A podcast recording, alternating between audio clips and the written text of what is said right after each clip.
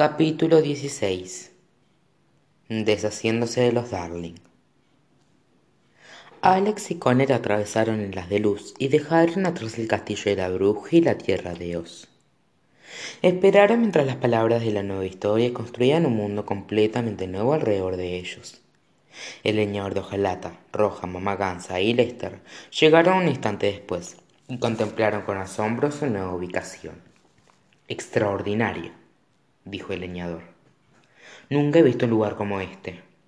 Es espectacular exclamó roja y llevó una mano a su corazón. Miren cuántos edificios elegantes las farolas las calles asfaltadas. No esperas que el país de nunca jamás fuera tan sofisticado. Chicos esto no es nunca jamás les informó connor. Estamos en londres.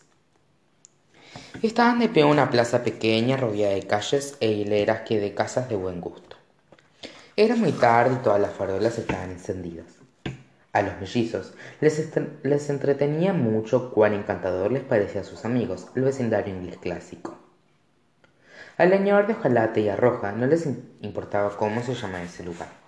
Aún les parecía más maravilloso y exótico que cualquier otra cosa que hubieran visto. Hola londres dijo mamá gansa vaya sí que hemos vivido buenos momentos aquí verdad lester lester asintió con los ojos abiertos de par en par. Recordaba las cosas de un modo muy distinto. Connor recogió la copia de peter pan y la guardó a salvo en la montura de lester. Una carreta a caballo pasó junto a ellos en la calle. El conductor llevaba puesto un sombrero de copa y tenía un bigote espeso. Roger y el leñador de hojalata le hicieron una reverencia amistosa al conductor. Él los miró de un modo muy extraño como si la mente estuviera engañándolo y continuó avanzando por la calle sin prestarles atención. En qué año transcurre esta historia preguntó mamá gansa es antes o después del gran incendio de londres. Pregunto por curiosidad no tuve nada que ver con él. A principios de 1900 respondió alex. Mamá gansa has estado antes en esta historia preguntó roja. Londres es una ciudad del otro mundo y aquí es donde comienza la historia al igual que kansas explicó alex entonces debo preguntar cómo llegaremos a nunca jamás dijo roja sintiendo miedo anticipadamente. Huracán terremoto sumidero. Claro que no replicó connor. Eso sería ridículo. Volaremos hasta el país de nunca jamás. Volaremos en qué preguntó mamá gansa mamá gansa no puedo creer cuán poco familiares te resultan estas historias dijo connor después de todo el tiempo que has pasado en el otro mundo cómo es posible que no sepas acerca de peter pan está demasiado ocupada divulgando historias con su abuela y con las otras hadas para leer cualquiera de esos libros replicó la mujer. Entonces quién es ese tal pan es piloto ahora mismo es nuestra única esperanza para encontrar y detener al tío lloyd indicó alex. Vengan conmigo tenemos que buscarlo. La chica avanzó con rapidez por la calle y los otros la siguieron con cuidado. Inspeccionó cada casa frente a la que pasaba. Cada tanto subía una de las rejas y espiaba a través de una ventana para ver el interior de una vivienda. Qué estamos buscando preguntó el leñador. La casa de los darling respondió alex. Peter visita la habitación de los niños de la familia al comienzo del libro. La reconoceré cuando la vea. Silencio todos. Sin previo aviso alex empujó a su hermano y a roja dentro del cantero y arrastró al leñador de hojalata a mamá gansa y a lester detrás de las columnas del porche que estaban inspeccionando. Un hombre y una mujer salieron de la casa que estaba del otro lado de la calle. El hombre cerró sin demora la puerta de su hogar y acompañó a la mujer hacia la calle. Estaban vestidos de traje y de vestido y se encontraban en medio de una conversación. Te lo aseguro george sé lo que vi dijo la mujer mary tu imaginación le ha jugado un truco a tu mente rió george. No lo imaginé insistió mary. Anoche después de que les leí un cuento a los niños cuando estaba sentada cosiendo mientras los niños se quedaban dormidos lo vi. Había un niño fuera de la ventana en el cuarto. Querida lo único que hay afuera de la ventana del cuarto es aire dijo george. Entonces él estaba flotando prosiguió mary. Nana también lo vio ella cerró la ventana y él desapareció imagínate no te burles de mí george no diría cosas semejantes si no fueran ciertas De todos modos, el niño dejó su sombra. La guardé en la gaveta por seguridad. Supongo que regresará a buscarla. Su sombra. George no podía creer las palabras que salían de la boca de su esposa. Mary, he oído suficiente. Has estado encerrada con los niños durante demasiado tiempo y necesitas descansar. Ahora, disfrutemos del resto de nuestra noche sin tener más conversaciones absurdas. Te lo ruego. George y Mary doblaron por la esquina y desaparecieron por otra calle. La esposa suena como una loca, susurró mamá Gansa. No, está diciendo la verdad, dijo Alex. En cualquier instante, Peter Pan y una llamada campanita aparecerán en las ventanas del cuarto de los niños. Debo admitir que estoy entusiasmada por verlos. Todos observaron las ventanas altas que estaban en la cima de la casa y esperaron la aparición del niño y el hada. Esperaron y esperaron, pero nada sucedía. Miraron las ventanas hasta que el cuello comenzó a olerles. Los demás tomaron asiento en los escalones de la casa, pero Alex permaneció alerta. No se perdería nada. En cualquier instante, aseguró Alex con alegría. Lo sujetaremos, nos desharemos, nos desharemos de los Darling y dejaremos en nunca jamás. Algunas largas horas después, aún no había rastros de Peter Pan ni de, ni de Campanita. Entonces, oyó unas voces y el corazón de todos se detuvo. Había llegado el momento. Retomaron sus posiciones rápidamente detrás de las columnas y en el, y en el cantero. Sin embargo, solo eran George y Mary, que regresaban por la calle del, del camino a casa. Algo anda mal, comentó Alex. Se supone que aún no deben regresar. Peter Pan ya debería haber llevado a Wendy, Michael John al país de nunca jamás. Mientras el señor y la señora Darling subían los escalones de la entrada de su casa, Connor sintió una brisa suave. Miró hacia la calle y vio a un jovencito que se asomaba detrás de la chimenea de una casa vecina. Voló de una chimenea hacia la otra, acercándose más al hogar de los Darling. Chicos, susurró Connor. Miren, es Peter. Todos voltearon en la dirección señalada por Connor y vieron con sus propios ojos al niño que no crecía. Tenía cabello castaño desordenado, mejillas rosadas y prendas hechas de hojas verdes y cafés. Peter permaneció detrás de la chimenea de la casa vecina a la de los Darling, hasta que George y Mary ingresaron a su hogar. En, en cuanto cerraron la puerta, se acercó a toda velocidad a las ventanas del cuarto de los niños, y mientras lo hacía nunca proyectó una sombra debajo de él. Alex le apuntó a la ventana y la cerró antes de que Peter llegara allí. Él jaló de la ventana, pero no lograba abrirla. Se preocupó mucho y miró dentro. Cuando vio que nada se movía, golpeó suavemente el vidrio. ¿Campanita? susurró Peter. Campanita, ¿estás ahí dentro? ¿La mujer te atrapó junto a mi sombra? Cuando no hubo respuesta, Peter dejó caer los hombros y descendió unos metros de altitud. Voló rápido hacia la noche, buscando en el cielo y en las calles que lo rodeaban. Sigámoslo, indicó Alex. No podemos perderlo. Persiguieron a Peter por las calles de abajo, corriendo tras él como si fueran un globo suelto. Cada vez resultaba más difícil seguirle el paso. Cuanto más buscaba él, menos inclinado estaba a permanecer alineado en las calles. Se revoló varias calles a la vez, saltando de vecindario en vecindario. No lo encontraremos en este paso, dijo Roja. Estoy de acuerdo. Somos como ratas que persiguen a una paloma. Se quejó mamá Gansa. Lester, vuela tras Espera, exclamó Connor. Miren allí. Señaló una pequeña plaza en medio del vecindario. Peter Pan estaba sentado en la parte superior de una estatua. Tenía el rostro hundido en sus brazos cruzados y parecía estar llorando. Los mellizos y sus amigos se escabulleron en el parque lo más rápido y silenciosamente posible lo cual era muy difícil con las botas de metal pesadas del leñador de hojalata. ¿Debería decirle algo? preguntó Connor. No, déjeme a mí, respondió Alex. Sé exactamente qué decir. Se acercó de puntillas a la estatua donde él estaba sentado. Peter estaba tan disgustado que no le oyó acercarse. Niño, ¿por qué lloras? preguntó Alex, citando la historia que sabía de memoria. Lo sorprendió, y Peter salió disparado en el aire abruptamente. Cuando vio que ella era solo una niña, posó mientras flotaba con sus manos en la cadera y bajó lentamente al suelo. ¿Quién eres? preguntó Peter. Me llamo Alex, respondió. Y ellos son mis amigos. hizo un gesto hacia ellos, y todos avanzaron hacia el, hacia el parque. ¡Piratas! gritó Peter cuando los vio. Se puso frente a la chica y extrajo una daga pequeña. No te preocupes, Alex, yo te protegeré. No son piratas, son mis amigos, le aseguró Alex. No lastimarán a nadie.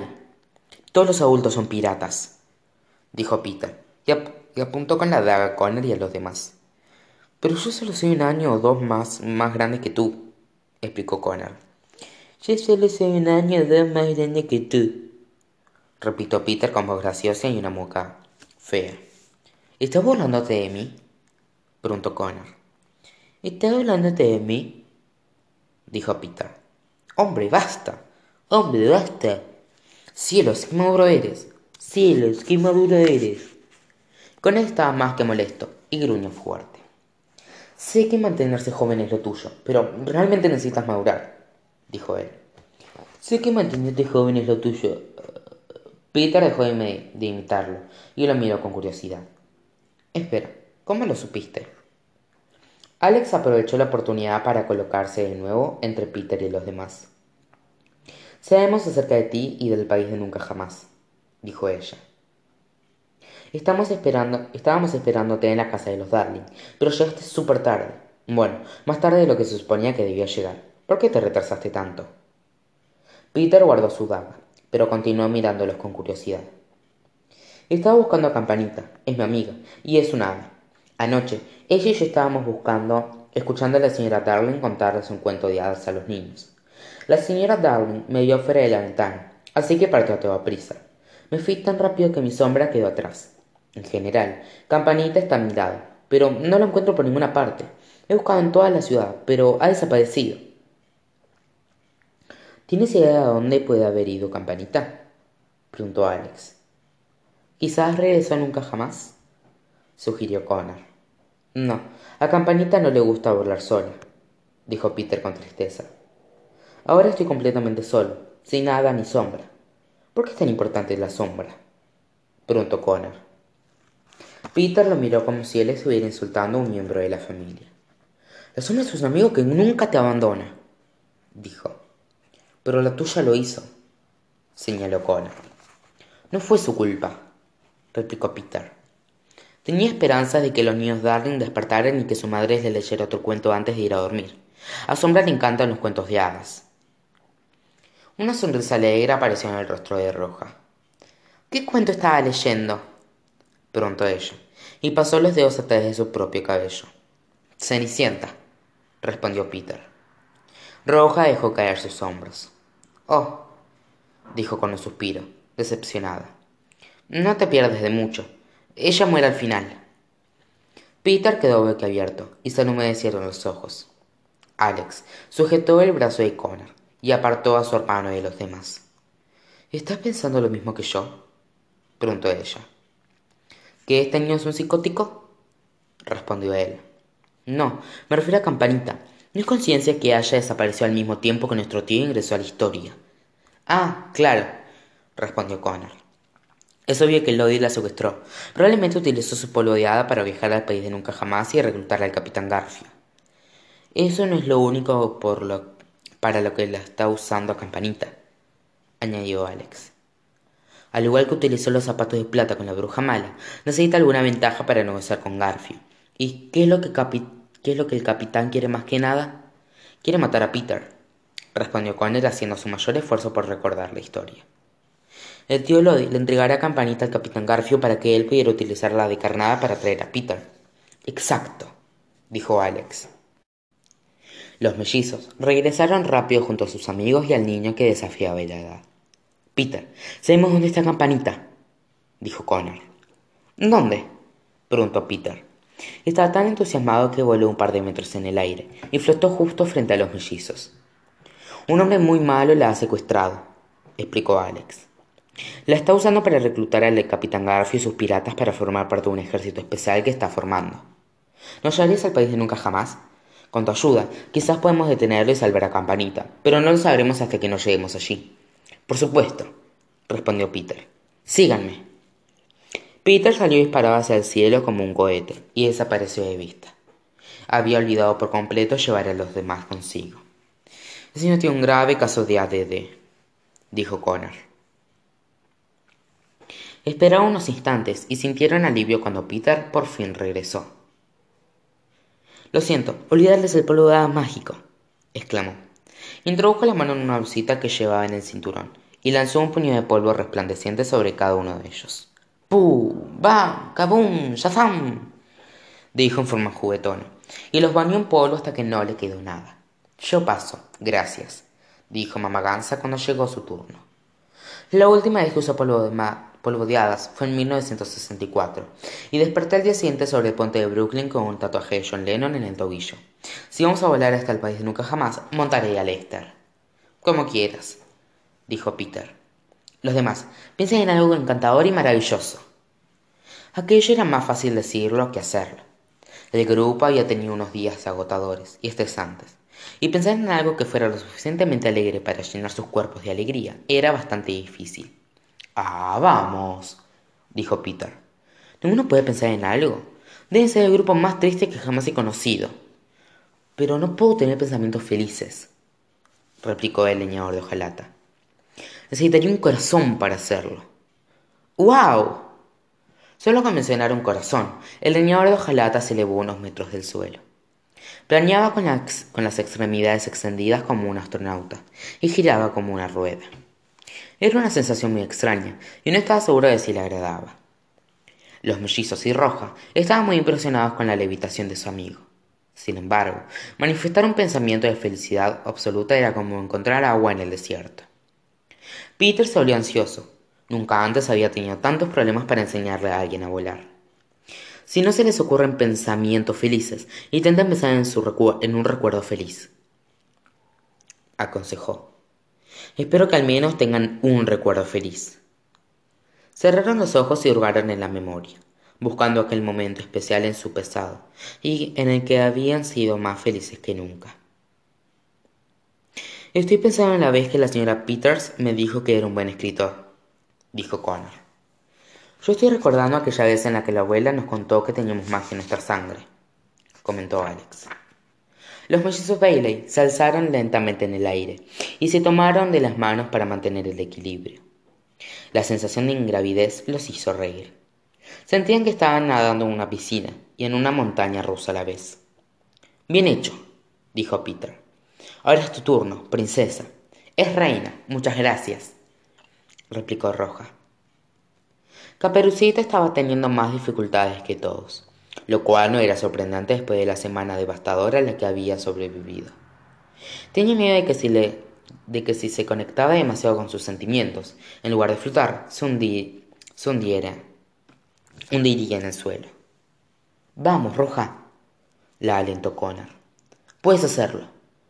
Olvida la boda, dijo Alex. Recuerda el momento en el que fuiste más feliz que nunca. Roja cerró los ojos y los apretó. Estoy pensando en el día en que me volví soberana en mi propio reino, dijo ella. Abrió un ojo para ver si había funcionado, pero lamentablemente aún estaba en el suelo. Un recuerdo no funcionaría para ella. Todo en lo que pensaba solo le recordaba a Rani y cuánto lo extrañaba. Así que en lugar de buscar felicidad en el pasado, Roja miró hacia el futuro. Estoy pensando en el día en que recuperaría a Charlie y en que podría asesinar a Morina como la cabra que es, declaró Roja. La joven reina solía disparar hacia el cielo como un fuego artificial, gritando mientras avanzaba, y se alzó más alto que cualquiera de los otros. Sus amigos dieron vítores y la aplaudieron. Roja giró en el aire mientras luchaba por mantener las capas de su vestido hacia abajo. Después de un rato, logró enderezarse y miró asustada hacia abajo de las demás. No podía creer cuán alto estaba. Y así partimos, dijo Peter, y voló hacia el cielo nocturno. Mamá Gansa montó al Lester y, siguieron al niño. Alex, Connor, Rojo y el señor de flotaban en el aire arriba abajo como globos de un desfile. Flotar era la parte fácil, pero aprender a volar llevó algo de trabajo. Al principio, intentaron nadar a través del aire, pero solo lograron cansarse. Después de un rato, descubrieron que si ponían presión en los pies, como si estuvieran empujando una, una tabla invisible, podían maniobrar en el aire. Después de unos minutos haciéndolo, le tomaron la mano y se elevaron detrás de Peter y Mamá Gansa. Peter, sin dudas, sin dudas, tomó la ruta pintoresca hacia el país de nunca jamás. Volaron en círculo sobre la Torre de Londres, dieron volteretas a través del Tower Bridge, y a duras penas evitaron chocar contra un barco a vapor que pasaba debajo del puente. Sobrevolaron el río Támesis, que serpenteaba a través del corazón de la ciudad. Peter se acercó tanto al agua que salpicó a los mellizos que volaban detrás de él. Zigzaguearon a través de las torres del parlamento e hicieron espirales sobre el Big Ben. Peter pateó a modo de broma una de las manecillas del reloj gigante y retrasó una hora a Londres, lo que causó que las campanadas poderosas sonaran a través de la ciudad. Debido a su tamaño y a su rigidez, el leñador de hojalata no volaba con la misma agilidad que los demás, y no dejaba de toparse con cosas. Rebotó en el techo del parlamento como un pimba. Lo siento, disculpe, fue culpa mía. Se disculpaba con las torres, las chimeneas y los mástiles contra los que se golpeaba. Volaron por la calle Whitehall y por encima del parque St. James, hacia el palacio de Buckingham. Oh, ¿Qué es eso? gritó Roja cuando lo vio. Es el Palacio de Buckingham, respondió Alex. Allí reside la realeza. Roja estaba fascinada. ¡Qué lugar más elegante y de buen gusto! Miren aquella hermosa estatua frente al palacio en medio de la calle. Es exactamente igual a la estatua que yo quería construir para celebrar mi boda con Charlie. Roja abandonó a los demás y volvió hacia la puerta. Se asomó entre los barrotes y observó el palacio placenteramente. Tuvo que aferrarse con fuerza a los barrotes porque el polvo de hadas la hacía flotar de regreso al cielo. Uno de los guardias del palacio que estaba en su ronda divisó a Roja y la observó, incrédulo. No todos los días vi una mujer flotando en la puerta. ¡Yujú! lo llamó Roja. Adoro tu sombrero. Por favor, dile al monarca actual que la reina roja del reino del centro lo saluda. Connor voló hacia la reja y quitó las manos de Roja de los barrotes. Roja, vamos, te quedarás atrás. El guardia del palacio se desmayó, y Roja y Connor se reunieron con los demás. Peter los llevó más y más alto en el cielo. Dejaron Londres atrás y volaron hacia las estrellas. Durante unos minutos, los mellizos olvidaron todas sus preocupaciones. No sentían la angustia de rastrear a su tío, o la carga de detenerlo, o el miedo de, lo que ocurriría si fracasaban. Lo único que los bailes sentían era libertad, y el frío aire nocturno en su rostro. Su espíritu se elevó tan alto como sus cuerpos. Compartían una sonrisa, sabiendo que aquella era una experiencia que recordarían durante el resto de sus vidas. Miraron hacia atrás y vieron no solo Londres, sino el mundo entero debajo de ellos. Habían salido de la atmósfera terrestre, pero el aire viajaba con ellos. Y, por cierto, ¿dónde queda el país de nunca jamás? preguntó Mama Gansa. La segunda estrella a la derecha y directo hacia el amanecer, exclamó Peter. En cuanto lo dijo, una estrella inusualmente brillante apareció delante del cielo. Cuanto más cerca de ella volaban, más podían distinguir una pequeña isla flotando en el espacio. Llegamos, dijo Peter. Bienvenidos al país de nunca jamás.